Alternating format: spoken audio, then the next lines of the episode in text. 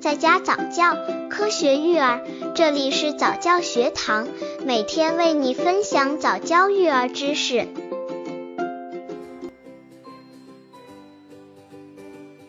七，什么是二段奶粉？二段奶粉的营养成分。当宝宝满六个月后，在宝宝身体正常的情况下，就可以从一段奶粉转二段奶粉了。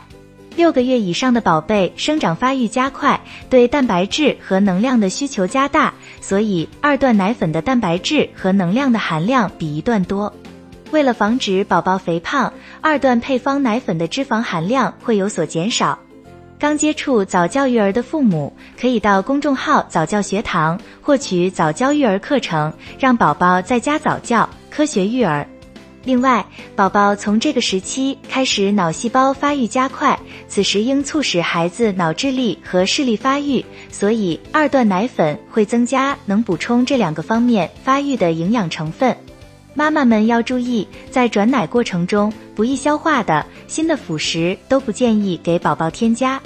刚开始转为二段奶粉时，要尽量避开早上空腹的第一餐或晚上临睡觉前最后一餐。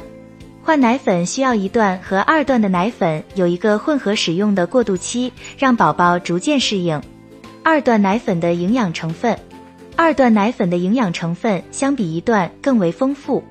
除了奶粉中必须含有的蛋白质、乳糖、DHA、AA、棕榈酸、微量元素、矿物质之外，还增加了许多适合六个月以上宝宝成长的成分。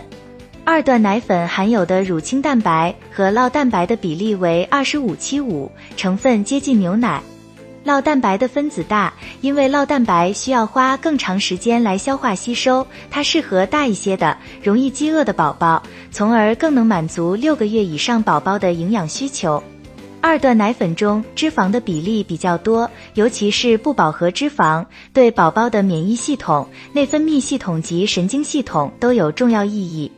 脂肪含量稍高些，也会为六个月以上婴儿的生长发育需要提供更多的能量补充。